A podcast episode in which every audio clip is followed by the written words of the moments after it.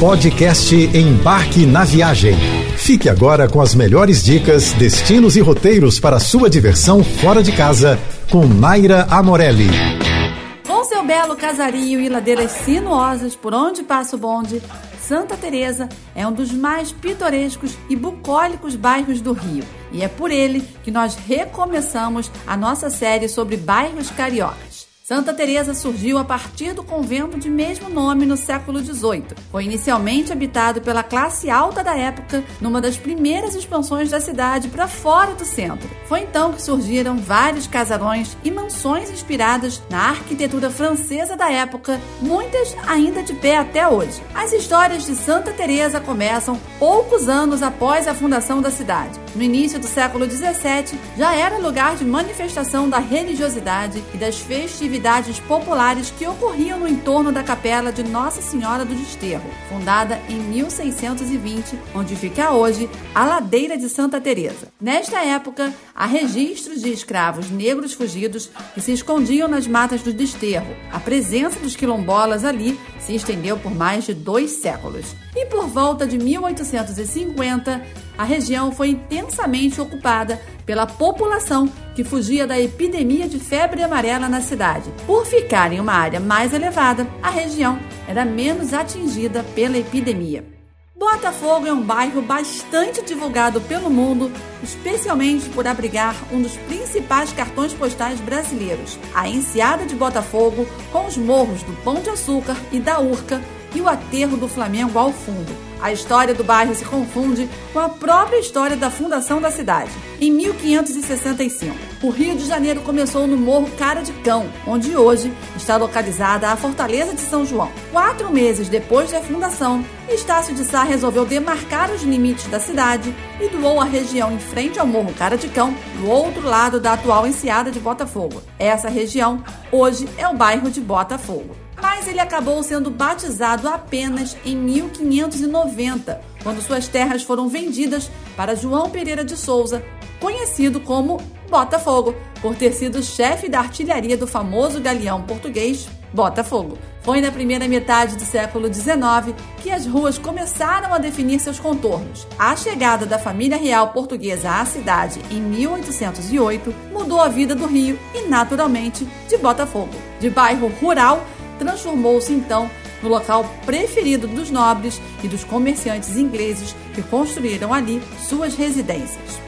Em 1 de março de 1565, o missionário e escritor suíço Jean de Lery registrou em um dos primeiros mapas da Baía de Guanabara as aldeias dos índios tupis, aliados dos franceses. Entre as numerosas aldeias alinhadas na sua margem direita, pelo menos, que corresponderia à de Upabuna, estaria localizada às margens do rio que deu nome ao bairro, o Rio Pavuna. Foi a partir do século XVI que a coroa portuguesa passou a estimular o plantio de cana-de-açúcar na região. Com a cultura canavieira, vieram os escravos e as fábricas de açúcar e aguardente, prosperando de tal forma que incentivaram algo bem comum na época: a criação da primeira freguesia fora do centro do Rio de Janeiro, a de Nossa Senhora da Apresentação de Irajá, em meados do século XVII. Em 1833, a Pavuna se encontrava dividida pelo rio de mesmo nome, cada lado pertencendo a uma freguesia da cidade. O lado sul, a de Irajá,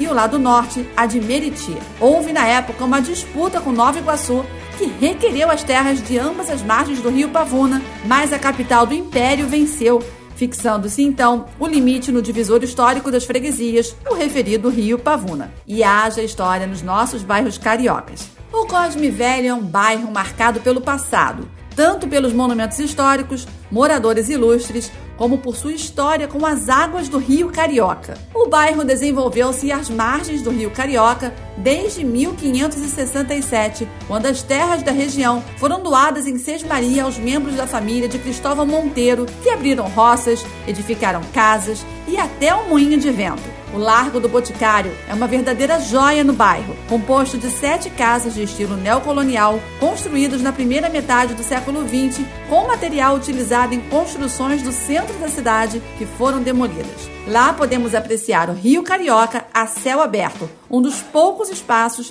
que também preserva uma espessa vegetação de mata atlântica. Ali perto fica a Bica da Rainha, uma pequena fonte de inícios do século XIX que recebeu esse nome, já que Dona Carlota Joaquina e sua sogra, a Rainha Maria I de Portugal, eram frequentadoras das águas da fonte e acreditava-se terem propriedades medicinais. Passear pelas ruas do bairro é estar esbarrando a todo tempo na história da nossa cidade.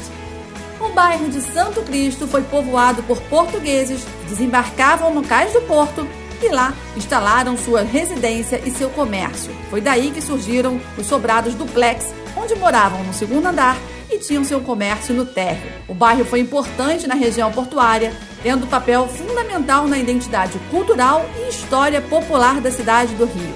Seus caminhos sinuosos, suas muitas escadinhas, travessas, becos, escadarias e ladeiras guardam mais de 400 anos de história e são uma memória viva do morar carioca. O comércio e a tortura de escravos marcaram muito a história do bairro. O grande número de escravos pobres e doentes, por exemplo, contribuiu para a inauguração do primeiro hospital da cidade. A influência da religião católica também se fez muito presente no bairro. Recebeu esse nome por conta da igreja de Santo Cristo dos Milagres, nome da imagem do padroeiro trazida dos Açores em Portugal.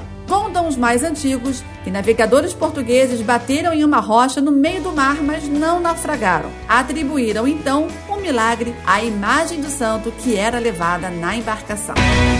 Você ouviu o podcast Embarque na Viagem.